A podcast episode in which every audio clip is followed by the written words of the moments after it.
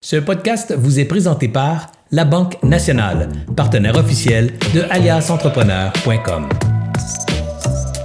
Bonjour et bienvenue aux grandes discussions pour entrepreneurs. Ce sont des rencontres qui se veulent d'abord inspirantes. On rencontre des entrepreneurs qui ont des parcours exceptionnels, des succès ou des insuccès, mais chaque fois une histoire différente, une histoire qui est là pour vous inspirer, vous stimuler, vous donner des idées, vous encourager à poursuivre votre projet d'entrepreneuriat.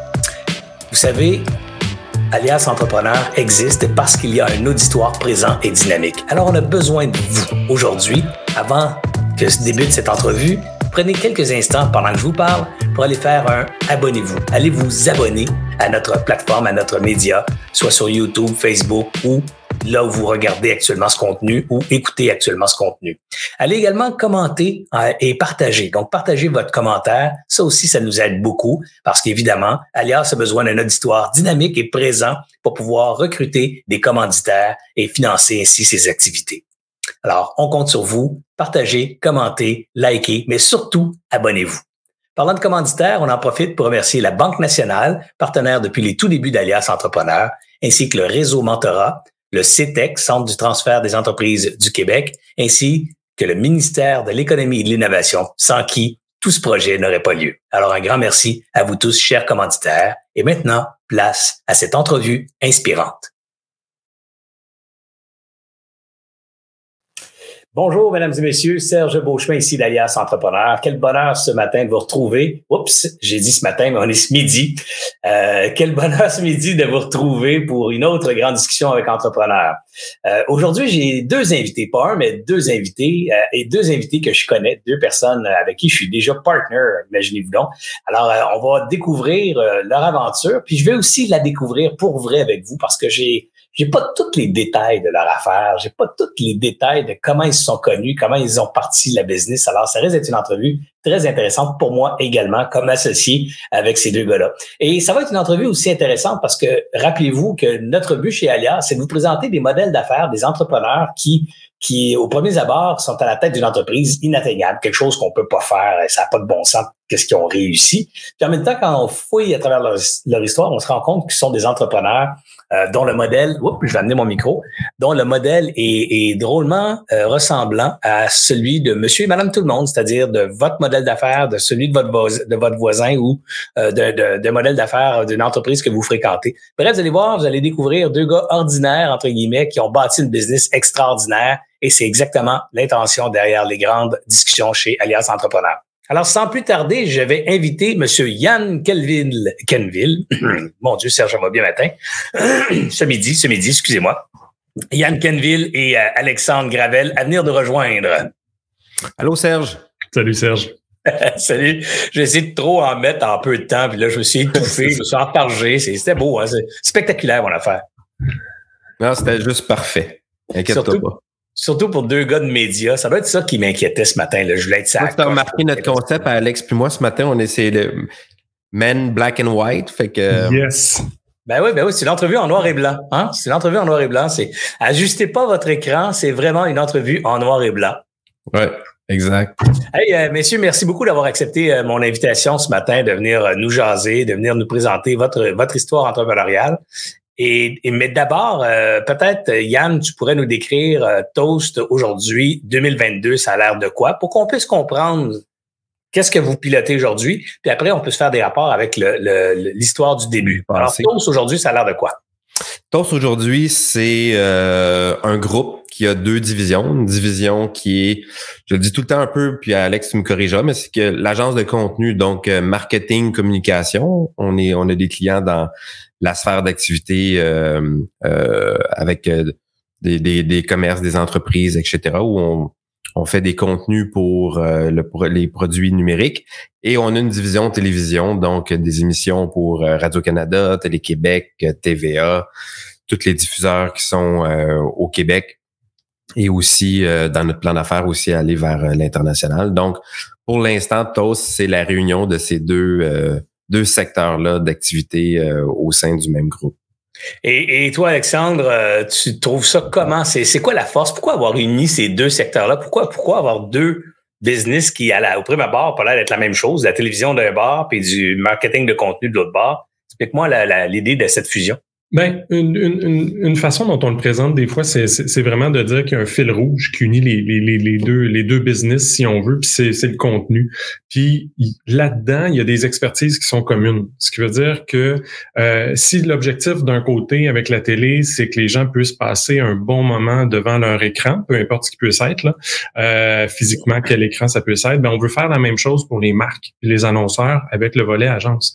C'est des expertises qui sont similaires des deux côtés parce que ce qu'on veut c'est bien connaître les gens à qui on s'adresse, à qui on veut s'adresser, puis d'essayer justement de faire en sorte que tous ces gens-là, que ce soit des clients potentiels de Bombardier ou Air Transat ou des gens qui regardent TVA ou Télé-Québec, euh, qui puissent passer un bon moment. Fait qu'il y a des, il y a comme des atomes crochus entre les deux business, puis après ça, on pourrait creuser un peu plus au niveau opérationnel. Il y en a au niveau opérationnel aussi. Et euh, toi, tu, euh, Alex, tu diriges la, boîte de com, donc le côté euh, marketing de contenu.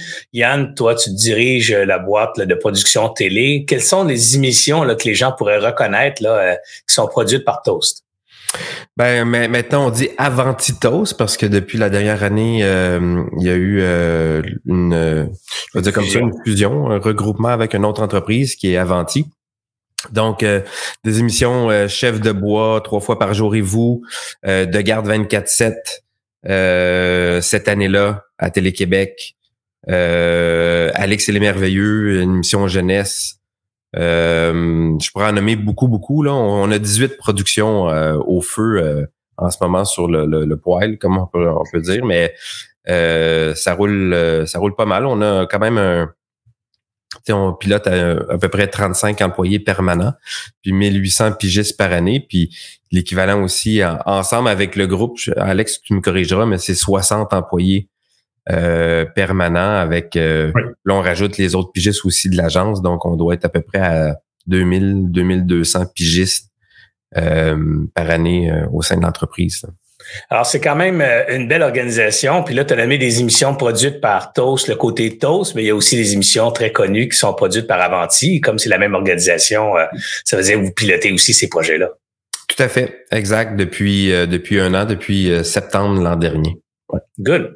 Alors, donc, ça vous donne un, portrait d'une, d'une belle, d'une belle boîte aujourd'hui, une boîte très impressionnante qui, qui prend sa place de façon très sérieuse dans chacun des deux créneaux qu'elle, qu'elle occupe. Parlez-moi un peu de, de l'inception. Comment comment c'est arrivé cette affaire-là? Parce que aujourd'hui, c'est impressionnant. Là, 2000 pigistes, 60, 70 permanents, euh, de la production télé, des vedettes télé, puis de l'autre côté, euh, comment on part dans ce domaine-là? Comment on arrive à faire ça quand on part de zéro? Là? Alors, euh, allons pour le fun partir avec l'histoire de Alexandre. Tiens, on va commencer avec Alex. Comment t'es tombé dans l'entrepreneuriat, Alex? Ah, tu, tu, le disais tantôt, un gars bien ordinaire, euh, peut-être un peu naïf aussi par la bande. Euh, tu sais, essentiellement, moi, à peu près au milieu de, de, de, mon adolescence, mon père a eu peur que je devienne DJ. Euh, j'avais commencé à faire de la disco mobile avec des gars un petit peu plus vieux que moi qui buvaient déjà de la bière, des trucs comme ça. Puis mon père a eu peur vraiment que, que je finisse par travailler dans les bars toute ma vie. Puis le pire, c'est qu'il avait raison. J'aurais pu finir DJ dans des bars euh, tout le reste de ma vie, euh, puis fumer des clopes, puis euh, perdre la voix à 55 ans. Mais au final, ce qu'il a fait, c'est qu'il m'a présenté justement quelqu'un qui travaillait en son sur des euh, plateaux de tournage. Donc, c'était d'amener la musique un peu sur le volet, euh, le volet euh, télévisuel, documentaire et tout. Et j'ai commencé justement à travailler sur des plateaux de tournage comme preneur de son, perchiste et tout pendant mon adolescence. Puis ça a fait que euh, j'ai fini par presque lâcher l'école et à un certain moment, euh, il y a un perchiste avec qui euh, avec qui je travaillais qui m'a mis la main sur l'épaule une fin d'été, genre au mois d'août, puis qui dit là, Alex, tu devrais peut-être retourner à l'école en septembre parce que euh, travailler en cinéma comme pigiste, c'est difficile. Travailler en télévision comme pigiste, euh, c'est difficile. C'est des horaires euh, vraiment, vraiment assez éclatés. c'est des, ça peut être des fois difficile même de, de, de fonder une famille si tu es en documentaire tu prends à travers le monde. Fait qu'il dit, fais comme ça te tentait de faire. Tu es un tripeux d'informatique, ben va faire, va faire tes études en informatique, puis on va toujours pouvoir t'accueillir. Tu vas toujours travailler avec nous. Au final, j'ai fait un bac en génie informatique pour pouvoir travailler en cinéma par la suite. Euh, puis ça m'a ça m'a vraiment euh, ça m'a vraiment euh, je dirais formé parce que les quatre années d'université à Polytechnique ici à Montréal, ça a vraiment ça m'a vraiment appris à apprendre. Ce qui veut dire, ça m'a rendu curieux pour le reste de mes jours. Puis, je pense que c'est cette curiosité-là qui a fait en sorte que oui, le plan que je m'étais donné de travailler en cinéma et en télé euh, a fait en sorte que j'ai continué de travailler là-dedans quand, quand, j'ai eu mon bac. Euh, j'ai mis mon bac de côté puis j'ai fait ça, mais j'avais déjà une certaine curiosité un peu qui était devenue acquise, qui était peut-être innée aussi, euh, mais ça a fait en sorte que j'avais le goût de faire d'autres choses en plus. Fait que euh, je mets trois petits points là-dessus, puis je laisse peut-être à ce moment, je te laisse peut-être poser la même question à Yann, puis il y a une jonction à ces deux affaires-là. Il y a une jonction qui arrive à un moment de mon côté avec cette espèce de grande curiosité qui était liée, entre autres, peut-être un peu à mon côté euh, geek, si on veut. All right. Alors, Yann, je vais te poser la même question pour qu'on puisse rejoindre les deux chemins. Euh, Alex, il a parlé tantôt un peu d'innocence ou d'insouciance. Je pense que c'est ça qui est, Tu sais, être entrepreneur, je pense que ça prend ça. faut que tu cultives l'innocence un peu, puis ce petit côté-là, parce que si tu rationaliserais toute la patente, je pense que des fois, tu ferais pas de move parce que ça serait trop épeurant. Euh, ben, je suis plus jeune, euh, grandi dans une famille avec... Euh, mes grands-parents et mes parents. Donc, un grand-père qui était euh, entrepreneur. Puis j'ai eu, j'ai eu la chance d'avoir des parents qui m'ont tout le temps encouragé dans n'importe quel petit projet un peu fou. Euh, organisation de spectacle, peu importe, là, il y avait plein, plein de petits projets. Puis mes parents étaient tout le temps en arrière de moi pour, euh, pour me baquer là-dedans. je me dédiais à, l'école dans quelque chose de, de, en sciences. Je voulais aller en biologie. Et rendu au, au cégep après avoir coulé trois fois le cours de physique mécanique. J'ai reçu une petite lettre qui disait Yann euh, Monsieur Yann Kenville, euh, veuillez vous trouver un autre programme de concentration parce que vous êtes kické out du programme de sciences santé. Fait que euh, je me suis tourné de vers les arts et lettres. Et puis à ce moment-là, j'ai eu quatre cours de, de, de, cinéma en arts et lettres euh, que j'avais aimé, mais que je me dédiais pas non plus après à la, quand j'allais finir mon deck pour aller en, en cinéma ou télévision. Et euh, quand je suis sorti de, du Cégep Saint-Laurent, je voulais aller à l'ITHQ en cuisine. J'ai comme eu un parcours un petit peu euh, atypique. Puis mon père avait déjà été cuisinier dans le passé, donc j'avais comme ce côté-là de vouloir revivre un peu les traces de mon papa. Fait que je me suis inscrit à l'ITHQ. Puis euh, la session a commencé au mois de janvier. Et j'avais toute la session d'automne euh, de, de, de, libre. Puis il y a quelqu'un qui me dit hey Yann, tu viendrais-tu travailler sur un court-métrage? Je me suis inscrit, euh, pas je me suis pas inscrit, mais j'ai travaillé sur ce court-métrage-là. Et on me dit Hey, tu serais super bon, tu devrais commencer à, à, l'INIS. L'INIS, c'est une école de cinéma de télévision à Montréal. C'est tout nouveau. Il manque de producteurs. Tu les skills de producteurs. Puis, euh, je me suis inscrit et je suis rentré à l'INIS. Donc, euh, j'ai annulé mon inscription à, à l'ITHQ, puis ce qui m'a fait, ce qui a fait en sorte que j'ai commencé après ça pour les deux années suivantes euh, à l'INIS. J'ai un background quand je disais que mes parents m'encourageaient là, plus jeune, j'avais une, avec un autre copain, euh, un orchestre de musique classique, fait qu'on enregistrait des albums de musique classique, on faisait des concerts dans les églises, on a déjà loué la place des arts. Euh, il y avait le showbiz dans le sang, là. Hein? T'avais le showbiz dans le sang, là. Peut-être un peu. J'ai tout le temps eu la petite graine de la création, là, ça je sais, là. Pas la petite graine, mais la, la, la, le petit morceau de la création à l'intérieur de moi. Fait que j'ai euh, ouais, il y avait ce côté-là peut-être un peu euh, showbiz. Et euh, puis là, je laisse les trois petits points parce que il y a un moment donné où il y a eu une rencontre professionnelle, ben plutôt amicale, relationnelle, tu un ami qui est, arrivé dans ma vie et qui a fait aujourd'hui, qui est devenu une, une belle relation, euh, je vais le dire de même, d'amour professionnel euh, après quoi? Ça fait plus que 25 ans. Fait que je laisse les trois petits points pour la suite. Donc, c'est là que les deux chemins se sont rencontrés, là. Ouais, ça ben on s'est rencontrés au secondaire, mais je vais, je vais laisser Alex le raconter. Ben, je pense, je, je, sais pas si je le dis, Yann, mais on, dirait presque que c'est ça que, que, que c'est ça que, que, que, ça amène, ou presque que c'est ça que tu portes. Mais euh, on s'est rencontrés au secondaire parce que Yann euh, était dans la troupe de ballet jazz. Puis moi, le geek en moi euh, était à la technique du ballet jazz à ce moment-là. Fait que Yann était on stage, portait de, un, super beau. un léotard avec un sport athlétique, toute la patente là. Voilà. fait de la danse aussi. Euh, oui, oui, oui, oui, oui. Et donc, moi, je me retrouvais à la technique, puis on a commencé, c'est à peu près à ce moment-là qu'on s'est rencontrés, puis on a commencé justement comme ado aussi euh, à faire les, un peu les spectacles. Fait que moi, j'étais pas loin, j'étais pas loin d'Yann non plus. Là, on était les deux, les deux en support l'un l'autre pour ces spectacles-là, puis ces enregistrements-là. Je savais que j'apprendrais quelque chose à matin. Tu as fait de la danse, Yann. Ouais, 50 ans. Ouais. Ah oui, de la danse, de la ben, musique avant de la production. Ouais, ben de la musique, euh, piano, violon, euh, guitare. Tu sais, quand je parle d'innocence puis d'insouciance, ou je sais pas comment le nommer, euh, mon grand-père qui est à la maison, puis qui, est un homme d'affaires, puis qui était impliqué dans les Chevaliers de Colomb dans l'ouest de l'île de Montréal et tout. Puis il arrivait, mettons, euh, mois de mai, là, je me souviens un mois de mai, puis à cet âge-là, j'avais quoi, 17, 18 ans? Puis Diane, il dit, euh, le show de la Saint-Jean cette année, là, il dit, c'est toi qui vas le faire avec tes chums, tu sais. Puis là, tu sais, on, s'entend, là, on est au mois de mai. Le show de la Saint-Jean, c'est le 24 euh, juin. Ça n'a pas changé d'année en année. Fait que euh, c'est comme 6-7 semaines. Puis là, mon grand, là, je dis grand pas, c'est comme impossible. sais. Il dit non, non, non, non. J'ai débloqué un budget. Là. Il dit moi ce que, que tu as besoin. Puis il dit on t'arrange ça. Là. Fait que je me souviens d'un show de la Saint-Jean, puis là, j'appelle Alex en, panique un peu. Puis je dis là, on va avoir besoin d'aide. Il faut monter un stage, des lumières, euh, moi, je vais m'occuper de la musique avec des bands, puis rassembler plein plein de monde pour faire un show de la Saint-Jean adéquat pour la, ville de, de, de Pointe-Claire. Mais tu sais, on n'avait jamais fait ça. Là. On n'avait jamais, puis Alex non plus, là, monter des lumières, puis tout. On a des photos mémorables de ça. Là. C'est, c'est vraiment hallucinant. Mais c'est là, des fois, c'est que tu sautes un peu dans le vide, puis tu construis tes ailes en, ou tu construis ton parachute en tombant. Mais maintenant, à, à l'âge qu'on est rendu, je pense que on prend un temps de réflexion avant de sauter dans le vide. À cet âge-là, on faisait juste à chaque fois sauter dans le vide. Tu sais. Fait que, il y avait quelque chose de, de, de trilant. Hein. Il y avait quand même l'adrénaline qui était là, mais tellement risqué. Là. Tu sais, je veux dire, on aurait pu se casser la gueule des milliers puis des milliers de fois. D'ailleurs, on s'est cassé la gueule euh, en cours de route en, en entreprise, puis on reviendra peut-être un peu tantôt.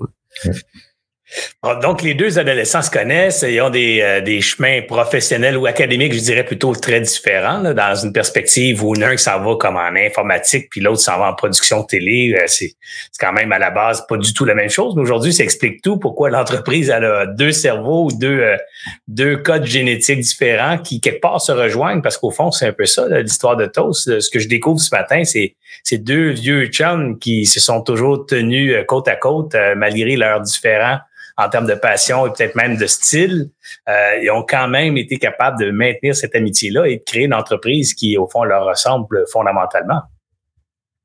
Oui, tout à fait. Puis, puis je pense que ça a été, euh, tu sais, je regardais le noir puis le blanc tantôt. Là, il y a un peu yin et yang là-dedans. Là, on, on a des, des, des, des, des, des, secteurs ou des façons de faire où on se complète. Tu, tu, disais, tu, le dis bien, Serge. Il y a des endroits où on se complète. Il y a des endroits où on se, on supporte aussi. Je pense que c'est ça qui a fait que au-dessus des 25 X dernières années puis des 22 21 dernières années pour, pour Toast, ça, ça a fait que ça a pu euh, ça a pu continuer. Parlons-en de Toast. Comment c'est arrivé alors cette histoire de Toast là dans votre vie là? Comment comment on part en affaires ensemble? Puis je sais que c'est pas nécessairement euh, une aventure euh, en partant qui a été solide comme elle l'est aujourd'hui. Alors parlez-nous du départ là puis qu'est-ce qui s'est passé exactement là pour que ça, prenne naissance cette business là Ouf. Euh, on parlait de deux gars ordinaires un peu naïfs. Là. Je pense que l'épitome de ça, ou je sais même pas si c'est un mot, euh, c'est vraiment dans la mesure où à un certain moment, on s'est dit, parce que quand Yann a fini l'INIS, puis moi j'ai fini mon bac, c'était à une ou deux années euh,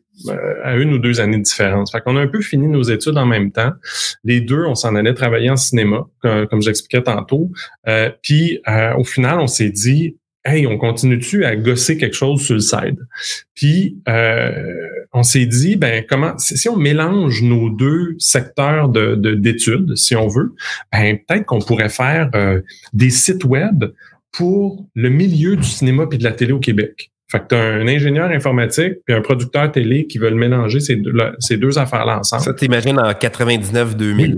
C'est ça. Là, on est à peu près à l'an 2000. Là. Fait qu'on on se projette il y a, il y a 20, plus que 20 ans. Euh, fait qu'imaginez c'était quoi les sites web, imaginez c'était quoi l'industrie et tout.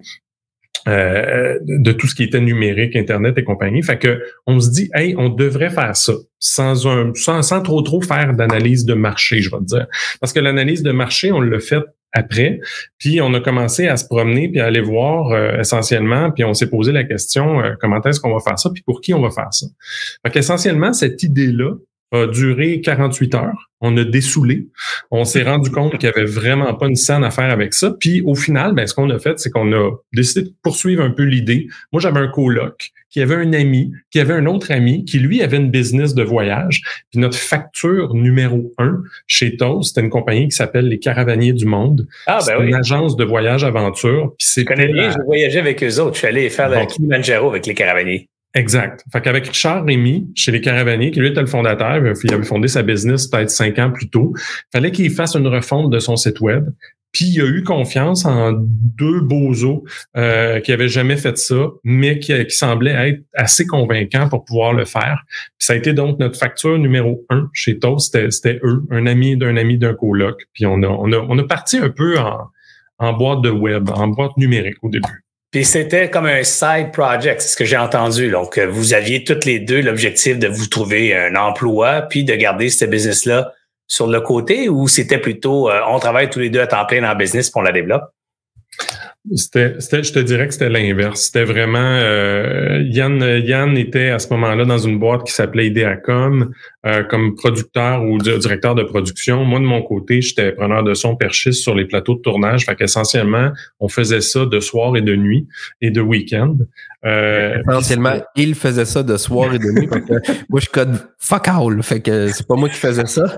Fait que la seule chose que je faisais, c'est que je faisais de la comptabilité puis je rentrais des factures puis j'ai mis je, faisais de l'émission de une facture pour les caravaniers du monde, tu sais, mais euh, c'est ça mon gros de la Tout ton rôle là-dedans, c'était plutôt le créatif, euh, ou du moins tu te sentais interpellé par la création, Yann, puis toi, tu te sentais interpellé par la mise en place, euh, Alex, ou comment ces deux gars-là se retrouvent dans ce projet-là? Parce que c'est quand même étrange, le développement web et tout ça, ça accorde bien à Yann, puis, pas à Yann, mais à Alex, mais Yann qui reste intéressé dans la business, alors que techniquement, tu y trouves pas ton compte encore. Là. À moi, tu dis ça? Oui, oui, oui. Ben oui, tu trouves pas ton compte euh, Oui, mais je travaillais. Oui, mais je pense qu'il me. Tu sais, ultimement, oui, il y, a, il y, a, quelque chose dans la création, mais il y a quelque chose aussi en business pour moi qui est dans le relationnel de d'être rassembleur, de prendre. Puis pour moi, Alex, dans, dans tout le talent qu'il a, euh, puis qu'est-ce que je voyais à l'époque, je pense que je voulais je voulais me, me, coller à lui, je voulais être avec lui pour construire quelque chose que je je savais pas trop quoi vers où c'était pour euh, arriver, mais je savais que le fait de, de, de, de tu sais, ultimement, les deux compagnies, même encore aujourd'hui, ce qu'on veut, c'est raconter des histoires, tu sais.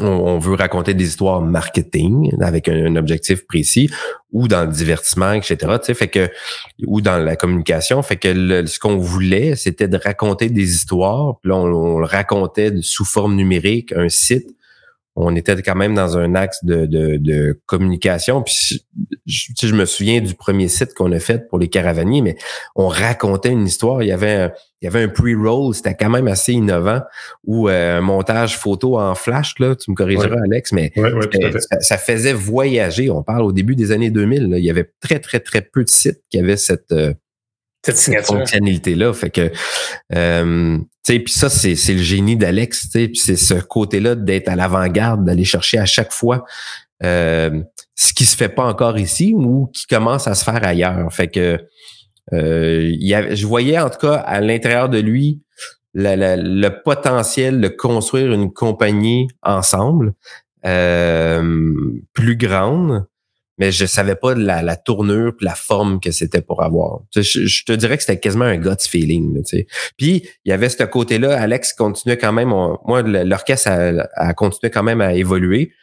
Puis on, on, continuait à faire des, euh, des petits mandats pour l'orchestre euh, avec les spectacles. Fait que on avait quand même ce lien-là aussi. Euh, euh, je vais dire parascolaire là. euh, Ouais, par, para-business, ouais, exact. Alors, donc, cette business-là s'appelle-t-elle Toast à l'époque? Ça commence déjà avec le nom Toast? Non, ça s'appelait Infivia Solutions. On, se rappelle à début des années 2000. Fait que toutes les compagnies tech avaient le mot solution.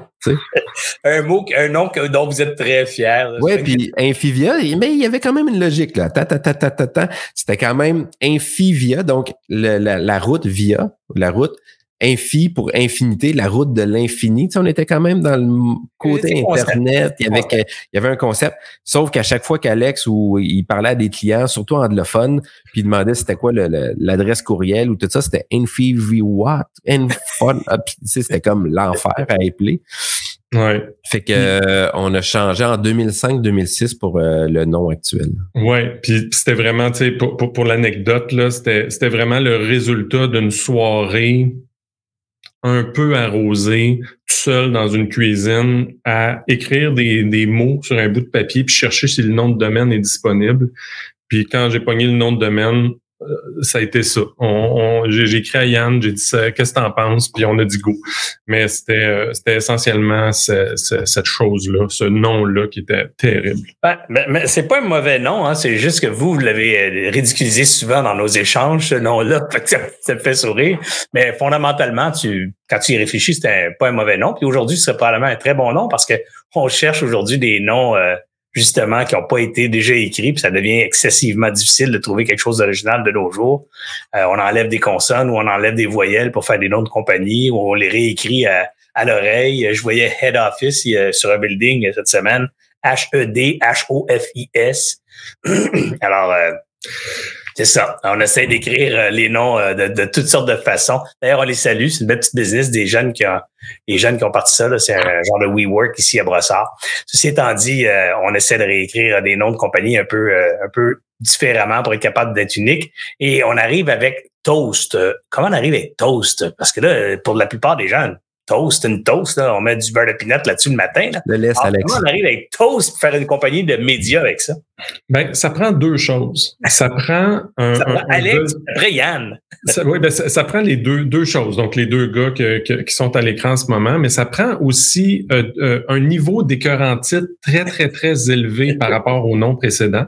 Donc, on est arrivé à un moment où on dit, OK, là, là, là, là on n'est plus capable. On avait un, un, un board en Liège au bureau où on pinait les lettres qu'on recevait avec notre nom complètement scrappé. Euh, puis on a été appelé d'à peu près tous les noms. Euh, fait qu'on a voulu un peu se débarrasser de ça. Et un désir ensuite d'un peu euh, s'éloigner du, du côté euh, .com 2000, Infivia Solutions, euh, numérique seulement, parce que au moment où on a changé de nom, quelques années plus tard, comme, le disait Yann, ben on faisait plus que du numérique. Les deux, les deux gars ordinaires un peu naïfs qui, disaient tout le temps oui, avaient dit oui pendant, plusieurs années. Et à ce moment-là, on avait une équipe où on faisait autant du, du digital, donc autant du site web, puis euh, de la présence web si on veut, que de l'imprimer. À ce moment-là, on travaillait aussi le branding, on travaillait aussi tout ce qui peut être brochure, carte d'affaires, identité. Fait qu'on avait élargi notre offre pour qu'elle soit à ce moment-là beaucoup plus formée autour de ce qu'on pourrait appeler un studio de design. Fait qu'on est passé d'agence web à studio de design, puis il y avait un désir de changer un peu le positionnement. Fait que ces deux choses-là ont fait en sorte que on s'est dit, ben ok, euh, moi, je me, je, là, là c'était plus euh, la, recherche du nom de domaine, c'était de dire, ben comment est-ce qu'on peut trouver le bon nom? Puis le bon nom, combiné à l'écœur en titre dont je parlais, c'était une syllabe en anglais, en français, en espagnol, en allemand. Je veux que ça puisse se dire dans toutes les toutes les langues. Euh, en plus, en français, c'est et masculin et féminin. Fait qu'il y a un beau rationnel autour de ça derrière. Donc, on s'est amusé avec ça. Puis Toast, c'est là que Toast a vu, a vu le jour. C'était quand même la, la mouvance des, des, des, grandes agences à Montréal, euh, des, des, des noms qui voulaient rien dire, puis dire quelque chose aussi, tu sais, diesel, toboggan. Euh, name it, là, il y en a eu, il y en a eu plein là, de 2005-2006. Là, fait que... Ouais, puis, puis, puis, quand tu y repenses, euh, c'est, c'est un nom extraordinaire aussi parce que moi, je vous connais bien, vous êtes deux passionnés de communication, vous êtes deux passionnés là, de, de créativité, tout ça. Puis je trouve que ce concept de Toast euh, Studio, donc le nom Toast dans le dans le dans le contexte que vous l'expliquez, ça vous ressemble drôlement bien. Hein. Ça, ça sort de l'ordinaire, ça ça veut. On, on, a choisi un nom pour communiquer, pour toucher, pour être différent, mais communiquer dans toutes les langues, dans, dans les deux genres entre guillemets. Donc très inclusif, très euh, c'est très Yann et Alexandre quand on y pense, mais à première vue, première vue euh, Toast euh, Studio, euh, ça pourrait être un peu dérangeant. Puis c'est peut-être ce petit côté justement un peu dérangeant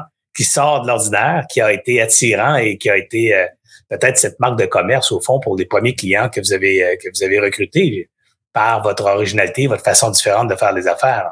Mmh.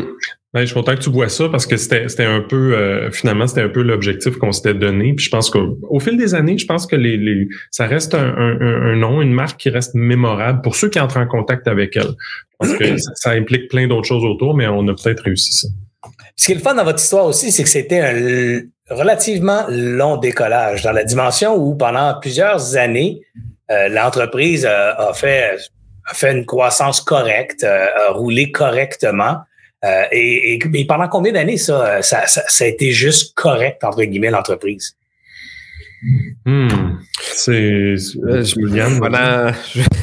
Parce qu'il y, a comme eu deux phases. il y a eu la première phase, mettons, de 2001 à 2011, les dix premières années, où tu as eu un, un, décollage avec une croissance d'entreprise où on était rendu 25 employés à peu près. Et euh, où là, on a, à ce moment-là, il s'est passé quelque chose, puis on, a, on reviendra peut-être tantôt si ça t'intéresse, mais on a frappé un, un hostie mur. Tu sais, vraiment, là, on a frappé un mur. Puis euh, après ça, il y a eu la phase 2. Donc, tu sais, il faut s'imaginer, là, tu commences à monter, puis tu construis quelque chose, d'un coup, paf, tu rentres dans un mur. Puis après ça, tu repars quasi de zéro, mais quand je dis de zéro, peut-être de moins 2, moins 3, là, en bas du zéro. Puis là, tu repars encore à, à décoller. Puis je, fais peut-être un petit parallèle à l'avion, mais tu as besoin de beaucoup d'énergie pour décoller, pour être capable d'un moment donné juste de tirer sur ton manche puis que l'avion puisse décoller.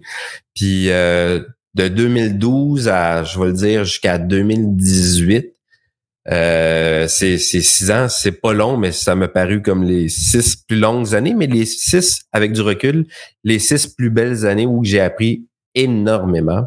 Puis je pense qu'Alex aussi peut, euh, peut dire la même chose, mais euh, donc, 6 ans plus 10, c'est 16 ans où que ça a été comme pain in the ass, l'enfer, pour euh, juste un jour dire, OK, je tire sur le manche, puis là, on commence à décoller. et, après un coup que tu as décollé, tu pas t'es pas tributaire des petites zones de turbulence. Là. un coup que tu touches plus le, sol, là, il y en a d'autres petites zones de turbulence. Mais je pense que c'est normal rendu là. J'ai fait exprès pour poser cette question-là parce que c'est tellement important de partager justement cette réalité qu'on vit les entrepreneurs parce que souvent les gens voient le succès aujourd'hui puis ils pensent que c'est un succès instantané. Ils pensent que tu sais c'est ah ils sont partis euh, un coup de chance bonne place bon moment puis euh, bon timing. Puis tu vois moi ça ça peut pas être possible pour moi. Puis quand on connaît votre histoire euh, tu sais c'est dix ans avec un bump là tu sais donc un dix ans de mm-hmm. croissance t'as coup boum un mur on va y revenir d'ailleurs mais 10 ans, c'est long, là, tu sais. Puis après, tu en rajoutes un autre 6 avant que tu commences à sentir que l'entreprise décolle. Ça, c'est 16 ans, là. Alors, c'est pas, c'est pas un succès instantané. C'est un succès qui est, qui est le résultat de beaucoup de travail, beaucoup d'acharnement dans certains cas, beaucoup de persévérance définitivement, de créativité, de, de, de, de, resetting, hein, parce qu'il faut se remettre dedans à chaque fois. Et, et, et en cette perspective-là, moi, ben, pas, pas juste celle-là, mais particulièrement celle-là, j'ai tellement de respect pour vous deux parce qu'il y a beaucoup de couples d'affaires qui réussissent pas ces épreuves-là. Il y a beaucoup de business qui, qui réussissent pas à passer l'épreuve, le simple épreuve du temps. Et vous, vous avez l'épreuve du temps, l'épreuve du partnership, vous avez fait le virage là-dedans, parce qu'il y a des virages aussi qui ont été euh, exécutés. Là, il y a des pivots dans ça. Alors, c'est, quand même une belle histoire. Alors, revenons peut-être à ce premier dix ans-là où il y a eu euh, une, première ascension, puis, euh, puis un mur qui s'est élevé. Alors, parlons-nous, Alex, de cette première ascension. Ben, tu sais, je, je, le racontais tantôt, le début, on, on travaille vraiment en web. Euh, les, les, les, premiers moments, euh, je dirais que c'est, c'est puis c'est Yann qui le disait, c'était moi de soir, de nuit, qui designait, codait, euh, testait, livrait, euh, gestion client et tout. Ça, c'était les, les, premiers moments. Puis il faut se souvenir que c'était un peu un sideline à ce moment-là. je dirais que le revenu aussi euh, le revenu personnel venait du non pas du sideline mais venait de la, de la, de la, du travail qu'on faisait euh, au quotidien en cinéma. Mais après ça, rapidement, on a, on a élargi un peu l'offre, puis on s'est mis à embaucher. L'idée étant de dire comment est-ce qu'on peut justement commencer à déléguer, commencer à avoir des personnes qui font ça mieux aussi, parce que toutes les tâches que je viens de nommer, habituellement, c'est pas une seule personne qui est en mesure, c'est des cerveaux bien différents qui s'occupent de ça. Fait qu'on a commencé à embaucher, puis là, quand on a commencé à embaucher puis déléguer justement ces employés-là, ben ça mettait encore plus de pression sur le développement des affaires, ce qui fait que pendant une certaine période, ça devenait par moment carrément difficile même de, de, sortir des revenus de la boîte. Puis à ce moment-là, quand est venu le temps d'avoir les, premiers employés, ben il y a eu ce moment-là de dire ben OK, c'est quoi le sideline de, de quoi là? Si tu la télé qui est sideline de la business ou la, ou la business qui est un sideline de travailler en télé, pour moi spécifiquement? Fait que là, on s'est dit on va ouvrir un bureau. Donc là, Yann, là où Yann était, il y avait des bureaux, il y avait de l'espace sur l'étage. Fait qu'on s'est trouvé un petit coin on a installé deux, un employé, deux employés. Moi, je m'étais dit, je vais aller partir le bureau, puis après ça, je vais, je vais retourner travailler ces plateaux. Finalement, je suis jamais retourné. En fait, j'ai essayé une fois, j'ai fait un film de Robert Morin. Naïf, euh, naïf. Ouais, ça a pas, ça a pas super bien été, mais j'avais comme pas de temps vraiment. Fait que on, on s'est ouvert un petit bureau dans un bureau comme ça. Ça a bien décollé là votre affaire parce que quand même 20 25 employés là, c'est quand même pas rien là. Ben, ça montait, on, réussissait toujours à monter, puis par le bouche à oreille, euh, on réussissait à aller chercher beaucoup de clients. C'était beaucoup de nos clients qui nous amenaient d'autres clients. Euh, c'était vraiment beaucoup ça. On faisait pas beaucoup de, on n'était pas très présent dans le marché, on était très peu connus. On faisait de la bonne, on faisait du bon travail, on livrait ce qui, ce qu'on, nous demandait. Fait que ça allait bien. Puis en plus, euh, autour de 2008-2009, ben au niveau du secteur de la télévisuelle canadien, il y a eu la création d'un organisme qui a fait le Fonds des médias du Canada, là, certains sont peut-être familiers avec ça, mais qui a fait en sorte que les, les, les organismes qui finançaient la télé à ce moment-là imposaient aux producteurs télé de devoir faire site web, deuxième plateforme, application pour leurs émissions de télé. Donc là, on est comme un peu revenu à notre idée de base, un peu pactée là, de, de 10 ans avant, où on se disait on va faire du, du web pour le cinéma pour la télé, puis on a commencé à faire ça. Puis ce qui arrivait là-dedans, ben là, on arrive vers la fin du premier dix ans. Ben, il arrivait un certain moment où euh, moi, je restais trop impliqué dans les projets. Donc, on se retrouvait à avoir des cycles de euh, ben là, on est sur un projet, il n'y a pas de développement des affaires qui se fait. Ah shit, le projet est fini, il faut développer des affaires. Donc là, on a commencé à vivre des cycles. Puis comme le, le, le, niveau de la business et le, niveau de revenu était de plus en plus haut, les cycles devenaient de plus en plus gros. Euh, C'était le décollage dont parlait Yann tantôt, quand tu, tu, tu pognes la turbulence en chemin. Euh, et là, on commençait à avoir de la misère après. On avait un manque de prévisibilité par moment. il y avait des moments où les revenus étaient là, c'était le party, on avait du fun. Il y avait d'autres moments où c'était un peu plus à sec. C'est là qu'on est arrivé, puis on a commencé à vraiment... Le, mur s'approchait à ce moment-là. Le mur de la croissance, on, les gens pensent que les revenus grossissent puis qui ont fait de plus en plus d'argent, alors qu'en bas, le cash flow, il suit pas. Puis c'est là que c'est hyper difficile. Tu sais, on a il y a eu une succession d'apprentissages, je veux pas dire des erreurs, mais dans ces années-là qui fait aujourd'hui qu'on est des meilleurs entrepreneurs, mais qu'on l'a appris aussi à la dure, tu sais. Puis mm-hmm. jusqu'à ce moment-là, en 2011, où euh, où je me souviens, Alex, et on regardait les, états financiers, puis tu sais, de, de, de s'être dit, Chris, on, on va frapper un hostie mur. Là. Il, y a, il y a une dette euh, de, de, plusieurs centaines de milliers de dollars. Qu'est-ce qu'on fait? Tu sais, puis d'avoir euh, de mon bar, je sais que je, me souviens d'avoir évalué peut-être réhypothéquer ma maison, de, d'avoir évalué avec Alex de faire faillite comme entrepreneur, tu sais, puis de, de prendre tous ces mécanismes-là jusqu'à temps qu'on qu'on décide de mettre tout le monde à la porte.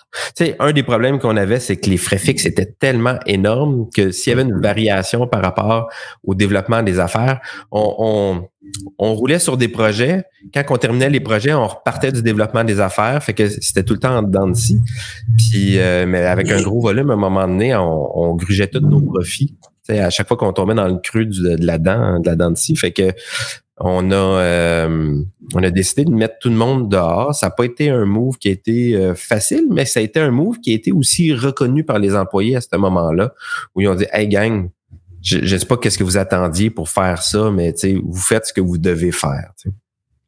Puis on est reparti de 6000 pieds carrés à un bureau de 10 par 10 où qu'on avait installé Alex. Euh, puis Alex, il y avait un seul salaire, mais quand j'ai un seul salaire, il y avait, il y a, pendant un ou deux ans, Alex il a fait 20 000 ou 25 000 piastres, 24 000 piastres par année pour partir la patente. Les, moi, j'avais pas de salaire, etc. Je travaillais, je continuais, j'étais comme en fade out dans une autre entreprise, fait que j'avais pas besoin de, de salaire. Puis de l'extérieur, personne ne le savait parce que Alex allait rencontrer les gens directement dans leurs locaux, mais il venait plus chez, chez Toast. On n'invitait plus personne. Puis après ça, on réengageait les, les, nos employés, mais à la pige. Fait que personne n'avait vu au pendant 2010 puis 2012. Puis, puis le, le, le, le, summum de ça, tu sais, Serge, quand tu dis des fois, quand tu es, je veux pas dire au fond du baril, mais quand tu es en bas, tu cherches tous les, les moyens de sauver une pièce. Là. Euh, on avait dealé avec notre, euh, notre propriétaire qu'on pourrait passer de notre immense bureau très beau où on invitait plein de clients à une espèce de mini garde-robe dans le fond, du, au bout du, du, même corridor. Puis pour sauver des, des, des, des scènes puis des pièces, j'ai gratté le numéro de porte de la, première place où on était, j'ai été échanger les numéros de porte avec l'autre petit garde-robe plus loin sur l'étage pour pas avoir à faire de changement d'adresse puis réimprimer des cartes d'affaires. Tu sais, si tu vas là où on était, sur la rue Sainte-Catherine, tu vas regarder les numéros de locaux, ils suivent jusqu'à deux locaux random qui ont l'air d'avoir été inversés. Mais ça, c'est quand on est passé sur le bord de la faillite, on a échangé. Puis euh, ça, ça, a été toute une histoire. Ça. Ouais, ça, ça, a été comme un bout de tough où que il y a eu peut-être eu deux moments dans, dans en business où que j'étais comme couché souvent en petite boule dans mon lit puis tu, tu te demandes Chris, qu'est-ce que je vais faire? Puis de l'extérieur, c'est ça qui est maudit des fois comme entrepreneur parce que puis je crois beaucoup dans la vulnérabilité puis d'être de montrer aussi quand on est en détresse puis il faut le montrer.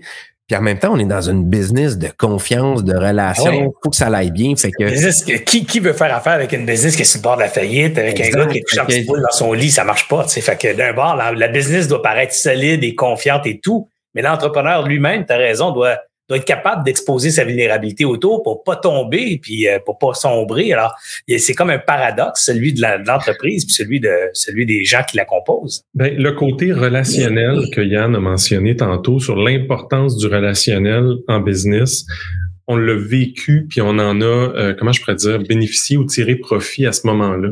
C'est-à-dire que, comme Yann a dit, les employés, euh, on, les a tous aidés. Euh, ils nous ont d'ailleurs remerciés d'une certaine façon. Ils ont souligné le fait que on, vous aime les boys, puis on, se demandait comment vous faisiez, et on les, on les a aidés à pouvoir se replacer le plus possible aussi.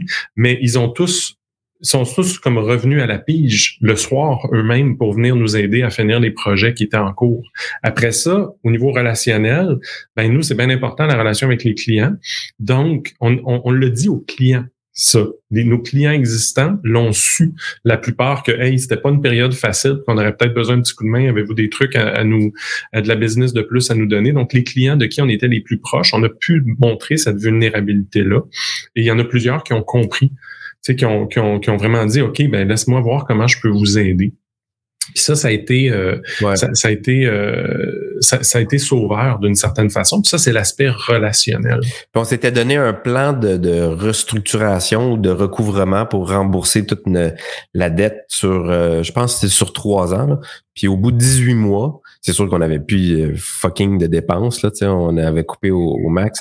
Bon, on avait euh, quasi remboursé toute la totalité de, du dépassement qu'on avait. Fait que c'est à ce moment-là, en 2000, début 2012, puis je vais te laisser Alex le, raconter, mais qu'il y a eu la phase 2 où le, nouveau TOS euh, est arrivé. Puis, puis, avant d'y aller, c'est quoi les, les, deux ou trois grandes leçons que vous retirez là, de ce passage à sec? Bonne question. Hein? Ben, moi, je, je, vais, je vais en lancer une. Ça, ça a été vraiment ça. Puis je sais que c'est la bête noire de beaucoup d'entreprises qui sont en train de décoller. C'est l'entrepreneur qui est autant dans les projets et qui est autant dans le développement des affaires. On, on s'en sort pas, ça reste tout le temps une réalité, mais je pense qu'il y a quelque chose à développer. chacun, chaque entrepreneur doit développer une, une conscience du danger de cette position. Elle est inévitable. Ouais. Elle est inévitable, mais elle, elle, elle, elle, ça vient avec un danger. Je pense que l'entrepreneur doit être conscient de ça pour peut-être des fois se donner des moyens pour amenuiser ces dents là Parce qu'il va en avoir immanquablement. Mais si on peut les amenuiser en étant conscient de ça, je pense que ça, c'est au moins une des choses. C'est un bon point, mais tu sais, pour tous les solopreneurs qui nous écoutent, le, la difficulté de, passer de la, de la solo de la soloprise à l'entreprise, il y a le mot entre, ça veut dire on est entre nous, il y a du monde. C'est ce bout-là, c'est être capable de, d'accepter de, faire moins de revenus, peut-être un bout de temps, puis construire une opération plutôt que de passer à tout le temps, de façon éternelle, à travers ce fameux cycle où je vends mon temps. Je vends mon temps, donc je le livre. Pendant que je livre, j'ai pas le temps de le vendre. Quand j'ai fini de livrer, je recommence à vendre mon mm. temps. Puis là, on fait la, fameuse courbe dont tu parlais tantôt. Et cette courbe-là ben, est extrêmement difficile à maintenir sur le long terme. Vous avez été même très bon de la tenir pendant dix ans. Euh, souvent, on tombe avant ça, ou on va s'associer, ou on va vendre la business à quelqu'un parce que justement, on n'est pas capable de soutenir ce rythme-là qui est pratiquement infernal. Et quelle est l'autre leçon, Yann, t'écoutais, là? Fait que t'as peut-être trouvé une autre leçon, toi? Euh, ben, je pense qu'avec avec le recul, je, je, nous aurais pris un coach en démarrage. Tu sais, forcément, tu sais, on est deux, on le dit souvent, on est deux titlins, tu sais, il y a un trou de boîte, on saute dans le trou de boîte, puis après on dit, OK, qu'est-ce qu'on fait pour sortir du trou de boîte? Ben, des fois, je pense avoir eu un coach dans notre inexpérience dans le milieu des affaires puis en entrepreneuriat, d'avoir eu un coach qui vienne un peu peut-être nous guider, euh, nous aurait probablement aidé à, à, à, sauter moins dans différents trous de boîte. Mais euh, ouais, mais en même temps, est-ce que c'est un passage obligé? Est-ce que est-ce que tu sais, moi je c'est pas un échec. Hein, ce qu'on a vécu, c'est des de l'expérience. Ben ça, a été de l'expérience des fois peut-être à la dure, où on a mangé des petites claques à sa marboulette, mais euh, euh, on a appris. Tu sais. Ben, ben de, coach, puis je fais, je fais, je fais juste une parenthèse, puis je te, je te, laisse continuer, Serge, mais cette notion de coach peut te permettre justement, c'est pas nécessairement un coach au sens propre du terme, ça peut être idéalement un coach au sens propre du terme, mais surtout quelqu'un avec qui tu peux échanger sur tous les aspects de la business. C'est très facile de s'entourer de gens devant qui il faut bien paraître, euh, puis il faut que tout aille bien. Euh, c'est très facile ou c'est très difficile à l'inverse de tout mettre sur la table à la maison aussi. Euh, des problèmes de business, c'est pas toujours des problèmes qu'on a le goût d'amener à la maison, puis ben, il faudrait idéalement, mais on a tendance, je pense, beaucoup à cacher ces choses-là par moment. Euh, puis euh, on veut pas se montrer vulnérable à la maison, on veut pas se montrer vulnérable dans les 5 à 7. où est-ce qu'on peut être vulnérable puis vraiment parler de nos problèmes? Je pense que ça, c'est un, c'est un aspect qui est. Faut, faut avoir cette quelqu'un, quelque chose, quelque part autour où on peut échanger pour vrai. Ah, alors, on parle maintenant de la deuxième vague, cette montée qui, euh, qui est plus régulière, je dirais, plus peut-être plus facile, forte de ses apprentissages euh, antérieurs. Alors, comment ça s'entame, cette affaire-là? Puis qu'est-ce qui se passe pour que ça se mette à décoller? Là? Je vais te laisser y aller, Alex, parce que je vais tousser. Je vais, fermer mon micro, je vais tousser une bonne shot, mais quand, continue. je n'arrive pas à faire depuis tantôt, Yann? Je sais pas si tu remarques, mais moi aussi, je des petits discrets pour pas trop me mettre tantôt. Allez-y, les boys, je mets 60 secondes pour tousser. je, vois, je raconte le début de la deuxième vague. Euh, essentiellement, ce qui est arrivé, c'est que je racontais tantôt qu'on commençait à travailler sur euh, le, développement de sites web pour le cinéma et la télé. Puis quand tu fais ça avec le modèle dont je parlais tantôt, tu es comme le troisième dans la chaîne. Il y a le diffuseur télé, il y a un producteur qui fait une émission de télé, puis le producteur te, te contracte pour faire application, site web et compagnie, tu es bien loin. Tu es bien loin dans la chaîne et tu es souvent en mode réaction. Tu sais, le, le, le bout de la queue du, du, chien ou du chat ou de l'animal, c'est ça qui bouge le plus vite puis qui swing d'un bord puis de l'autre à cause de ce qui se passe à l'autre bout. Et euh, on se retrouvait beaucoup dans cette situation-là. Fait qu'on a frappé le mur, c'était entre autres à cause de ça. On s'est dit, ben, OK, comment est-ce qu'on peut se rapprocher du cash, de l'argent? Puis on s'est dit, ben, ça marchera peut-être pas en ne faisant que des sites web pour le cinéma et la télé, mais on s'est dit, et si c'était L'Oréal, et si c'était Bombardier, et si c'était les grandes entreprises qui payaient pour raconter des bonnes histoires. Fait que ça, c'était des lectures. Je, suis un grand. J'ai parlé de la curiosité tantôt. Là. Ben, tout au long de ces dix premières années-là, j'ai toujours été un gars qui lit, qui regarde à gauche et à droite qu'est-ce qui se passe, qui, qui, est bien, bien, bien curieux, puis qui, qui, qui est une éponge sur plein d'affaires. Puis, ça m'a j'avais commencé à lire sur la notion du marketing de contenu à ce moment-là, qui est essentiellement du contenu, mais payé par les marques et les annonceurs. Puis on s'est dit, ben, un peu euh, encore en déclin, faisons ça. On n'a plus de dépenses. swingons ça. Donc, on est passé de travailler beaucoup sur le contenant, site web, brochure et tout, au contenu, qui était une chose qui nous allumait tout autant depuis le début. Donc, on a commencé à travailler ça, puis ce que ça il a fallu faire, c'est un peu développer puis d'assumer de, notre nouveau positionnement parce qu'on repartait la business si on veut, puis on la repartirait pas de la même façon que l'autre. Donc, on a pris notre bâton de pèlerin, puis on a commencé à rencontrer, à rencontrer pardon, les marques pour aller leur poser la question, seriez-vous prêt à payer pour ça? Est-ce que c'est quelque chose... Attends, moi, je fais juste une, petite parenthèse parce que tu le racontes de façon très corporate, mais dans la réalité, parce que c'est lui le génie en arrière de ça. Hein. C'est lui qui faisait la veille puis qui a réfléchi à ça. Puis, tu sais, faut s'imaginer, là, on vient de passer un hostie de bout de tough, tu sais, où que on l'a eu ses dents puis tout, puis il dit, on va faire une agence de contenu. Puis moi, dans ma face, c'était comme, what the fuck, c'est quoi une agence de contenu? Ça existe même pas ici. Ouais, mais aux États-Unis, puis ça s'en vient, puis finalement, bon, tu sais, je, dis go dans patente, puis c'est le repositionnement, puis on, on part ça. De toute façon, on n'a rien à perdre. On a un bureau 10 par 10 avec une petite chaise, avec un ordinateur, puis c'est le laptop d'Alex. Fait que on, repart avec euh, zéro. Puis, euh, mais ça a été quand même en 2012-2014 pain in aussi parce que justement, les marques, je veux dire, c'était la même question qui disait What the fuck, c'est quoi une agence de contenu? J'ai Sidley qui est mon agence de pub, j'ai euh, euh, Cossette, euh, j'ai Touché qui est mon agence média. J'ai pas besoin d'une agence de contenu. Puis on, on, on, cognait à la porte avec nos petits bâtons de pèlerin, comme Alex le dit, puis à chaque fois, on se faisait virer de bord. Vraiment, littéralement virer de bord, gentiment, mais il nous disait OK, mais on n'a pas besoin de vous autres. c'est bien beau, là, au pays des, licornes, ce que vous nous, proposez, mais on n'en a pas tant besoin. Jusqu'au en 2014, où là, il s'est passé comme quelque chose, puis on était déjà dans le paysage. Puis je te laisse euh, continuer par rapport à les, Facebook, name it. C'est ce qui est. Ouais, puis tu sais, c'est vraiment ces premières années-là, il faut bien comprendre, on n'était pas à zéro revenu. On avait quand même, j'ai parlé de vulnérabilité tantôt, on, en a parlé avec nos clients. On a comme continué à servir nos clients, mais cette fois-ci dans un modèle avec des pigistes. Et c'est là un peu le shift aussi par rapport à la conscience des frais fixes versus la capacité de moduler en fonction des revenus. On s'était dit, on fera pas la même erreur. Il y a plein de business d'agences qui fonctionnent très, très bien avec un, un bon staff, euh, nous, on se disait, ben, on va essayer de fonctionner avec un staff le plus minimal possible, un peu dans le modèle des maisons de production télé qui embauchent, comme disait Yann. On, a en ce moment 45 personnes staff à peu près du, dans le volet télé, puis on embauche près de presque 1800, 2000 juste à chaque année. C'est un corps petit qui embauche des, des gens autour. Fait qu'on s'est dit, on va prendre ce modèle-là. Fait qu'on travaillait encore avec nos anciens clients, au moins pour les servir, euh, parce qu'on était encore capable, mais on savait que c'était plus le positionnement qu'on voulait aller chercher. Puis 2014, ben, il est arrivé quelque chose où on, était en meeting avec L'Oréal parce qu'on avait commencé à travailler avec eux un petit peu. Puis, euh, justement un peu sur du, branding puis des, trucs plus numériques, mais on, leur a pitché l'idée d'un euh, d'un gars qui allait traverser le Canada à la course, euh, puis que ça pouvait être une excellente histoire à raconter pour la, marque avec qui on travaillait, Biotherm.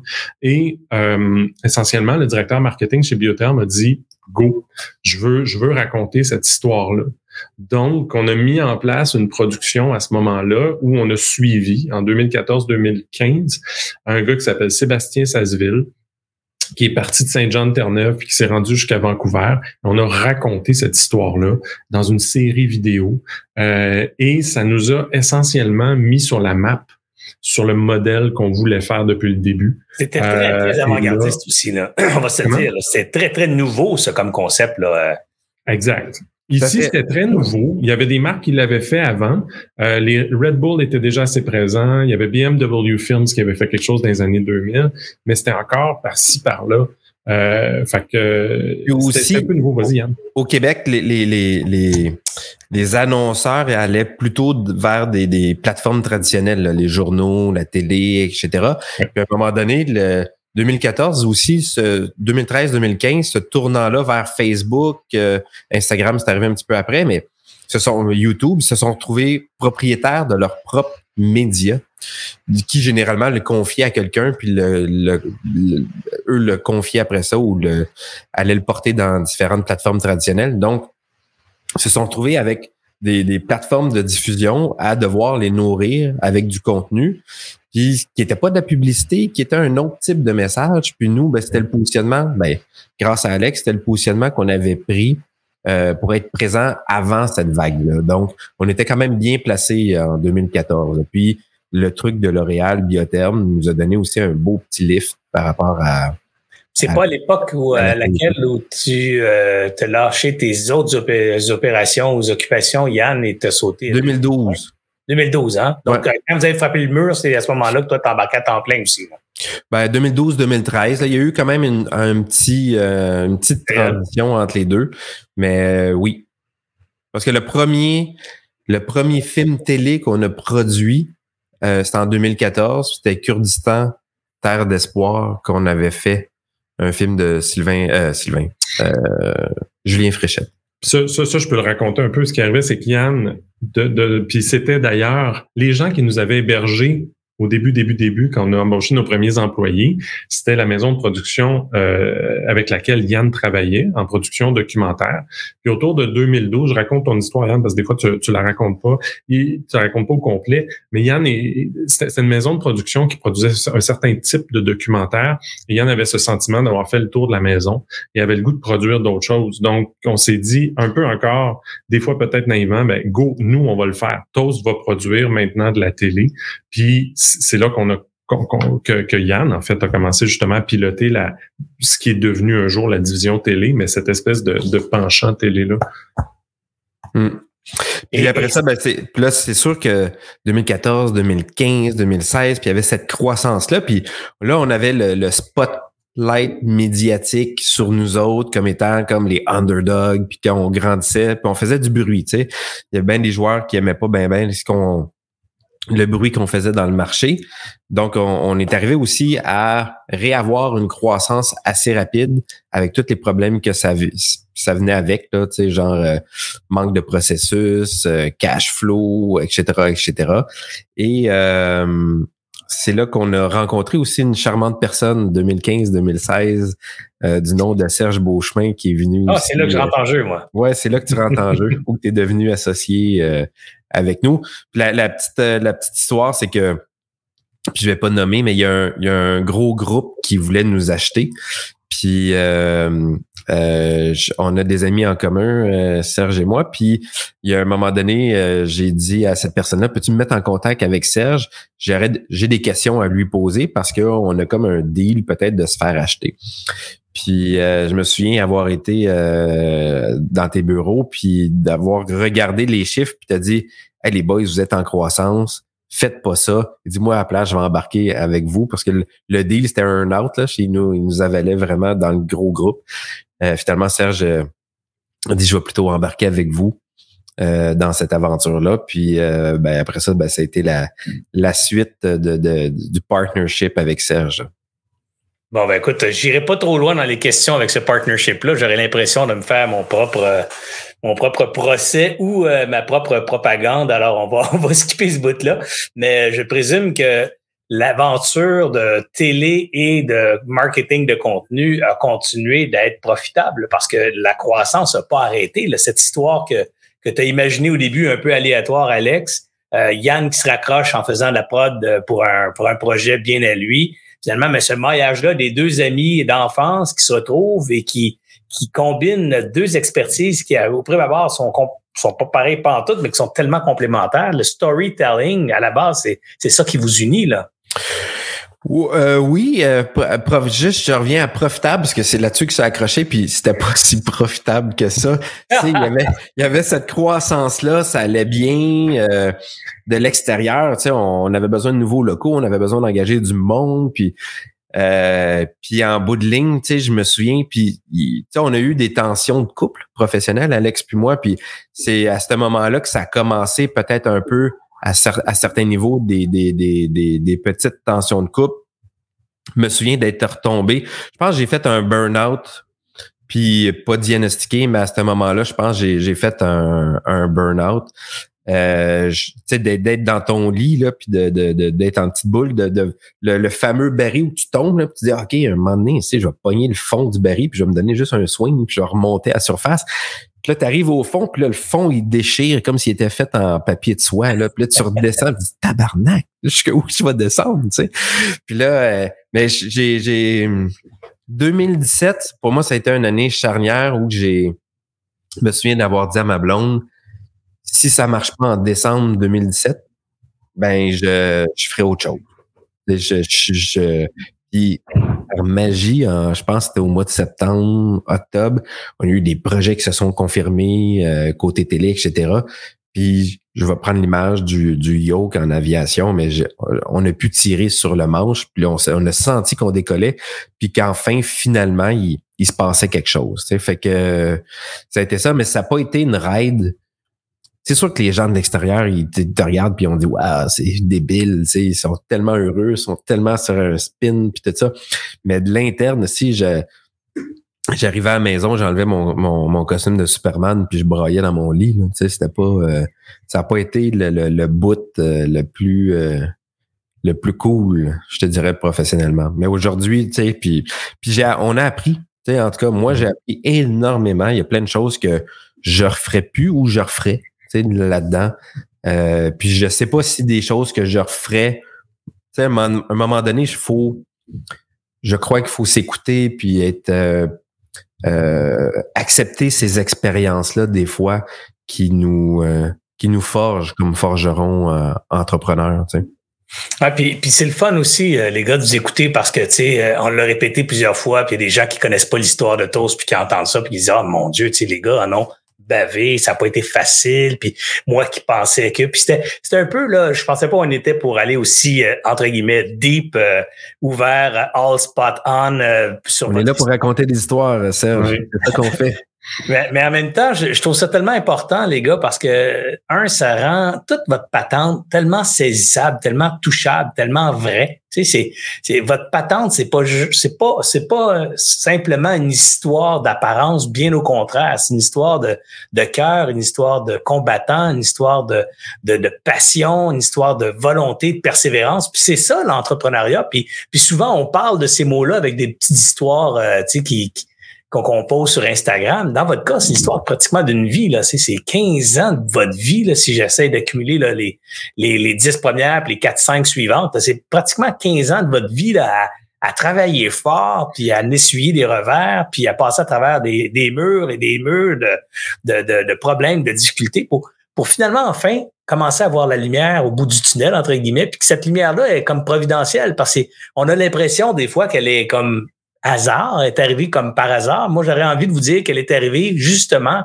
par cette persévérance-là, par à force de se mettre sa route, on finit par se faire frapper. Là, mais tu sais, dans votre cas, à force de vous faire, de vous mettre sur le chemin de la business, puis persévérer dans ce modèle-là que vous aviez, ben, vous avez frappé, vous avez été frappé par le succès. Là. À un moment donné, les, les, les, dots are connecting, comme euh, Steve Jobs disait, et, et cette magie-là prend forme. Puis là, pouf, la, la, business prend son essor. Je suis pas en train de dire aux gens qui nous écoutent que vous devriez persister malgré et malgré, malgré, mais une chose est claire, vous avez un rêve, faut pas abandonner. Et c'est ça qui est beau dans votre histoire. Vous aviez un rêve commun qui, qui, a, qui, a, qui, a, pris forme il y a très longtemps, d'avoir une business ensemble des deux chums, puis d'avoir de quoi, de faire, de faire marcher de quoi, puis 20 ans plus tard, les deux gars sont encore ensemble, puis ont enfin quelque chose qui marche. C'est pas toujours parfait, c'est pas toujours exactement comme on l'aurait imaginé, mais Dieu, ça vous fait vivre très bien, ça vous fait encore vivre de belles aventures, et en plus, ben, ça fait vivre euh, plusieurs centaines de personnes aussi, parce qu'il y a un méchant paquet de monde qui travaille, qui orbite maintenant autour de ton studio. Tout à fait. Alors, une très, très belle histoire, euh, Yann, très belle histoire, Alex. Et j'ai fait un grand exposé, Alex, parce que euh, on arrive à l'heure que devrait durer notre entrevue. Alors, je voulais euh, peut-être nous laisser tous sur, cette note-là de chemin de persévérance, de chemin de confiance et, et que la chance arrive à ceux qui la provoquent. Mais dans votre cas, vous l'avez provoqué big time, la chance, avant qu'elle vous frappe. Puis je dis la chance, mais bon, c'est un autre mot pour dire la conséquence de vos efforts et de votre persévérance, là. Mais on est tous d'accord que des fois, on a un petit peu besoin d'un coup de destin pour que, pour que le, feu prenne et, et que l'aventure euh, s'enflamme. Alex, le mot de la fin, est-ce que quelque chose que tu aurais envie de nous partager? Ah, euh, c'est je, pense que tu, l'as très, très bien, euh, l'as très, très, très, très bien résumé, Serge. Il y a de la persévérance là-dedans. Il y a peut-être un peu de naïveté, euh, mais une chose à travers tout ça, à travers toutes les saisons qu'on qu'a pu vivre, euh, qu'a pu vivre Toast au fil des années, on a toujours été curieux, on a toujours voulu et, laisser l'adaptabilité entrer, puis on, s'est adapté aussi. Mais bref, tu, tu, tu l'as résumé mille fois mieux que j'aurais pu, Serge. Merci. Et je vous ai présenté les gars au début en disant deux gars ordinaires qui ont fait une business extraordinaire. Puis quand on écoute votre histoire puis on vous connaît, on voit bien qu'en fait, vous n'êtes pas ordinaire, mais vous êtes vraiment des, des êtres humains de grande qualité. Je dirais des êtres humains très collés à leur humanité, justement. Quand on vous côtoie, il n'y a pas de fake dans votre affaire, il n'y a pas de dégo dans votre affaire. Il y a juste deux gars qui, qui veulent s'amuser, qui veulent faire une différence, qui veulent toucher les gens autour. Moi, je suis super fier d'être associé à vous deux, euh, super fier de vous avoir dans ma vie. On se voit pas toutes les semaines, on se voit pas tous les mois, mais clair qu'on se parle régulièrement, puis à chaque fois, euh, personnellement, en tout cas, j'ai une grande fierté d'être euh, d'être associé à Alexandre Gravel et à Yann Kenville, deux gars pour qui j'ai beaucoup d'admiration. Alors, ordinaire dans la dimension où vous êtes des êtres humains pareils comme tous les autres, mais certainement extraordinaire dans, dans l'expression de votre humanité au quotidien. Et pour ça, ben, je suis bien fier d'être votre, euh, votre chum puis votre partner, les gars. Ben, merci. Merci. Alors, euh, j'espère que vous avez aimé cette entrevue aujourd'hui. Euh, vous savez, les grandes discussions d'Alias Entrepreneurs, c'est justement fait pour pour démontrer des histoires qui vous ressemblent, qui nous ressemblent tous, des histoires qui qui, sont justement pas euh, le, fruit d'une conspiration positive pour se montrer invulnérable, mais au contraire des histoires euh, sensibles, des histoires vraies, des histoires d'épreuves. Et aujourd'hui, on a eu la démonstration qu'une une entreprise à succès aujourd'hui, là, on parle de Toast, le studio partout euh, au Québec dans le domaine du marketing de contenu et de la production télé. Et cette business-là, elle a eu des elle a connu des, une histoire, comme vous venez d'entendre, extrêmement complexe, éprouvante, et pourtant euh, aujourd'hui une histoire de succès euh, qui paraît je dirais spontanée quand on la regarde de l'extérieur. Alors rappelez-vous de ça, euh, travaillez avec persévérance, continuez de poursuivre vos rêves, c'est la plus belle façon de vivre sa vie. Sur ce, mon nom est Serge Beauchemin d'Alias Entrepreneur. On vous rappelle d'aller euh, faire des likes sur la vidéo, de faire des commentaires sur la vidéo. C'est super important pour nous, pour nos commanditaires. Et évidemment, de faire un partage du contenu sur vos réseaux sociaux. Ça nous aide à avoir plus de visibilité et du coup, continuer de produire du contenu de qualité pour tous nos entrepreneurs du Québec. Alors, encore une fois, merci d'avoir été là et on se revoit. On se rejoint à la prochaine discussion pour entrepreneurs chez Alliance Entrepreneurs. J'espère que vous avez apprécié cette entrevue. Pour d'autres podcasts et encore plus de contenu, suffit de devenir membre sur aliasentrepreneur.com. Je vous remercie d'avoir été là. C'était Serge Beauchemin, alias Entrepreneur.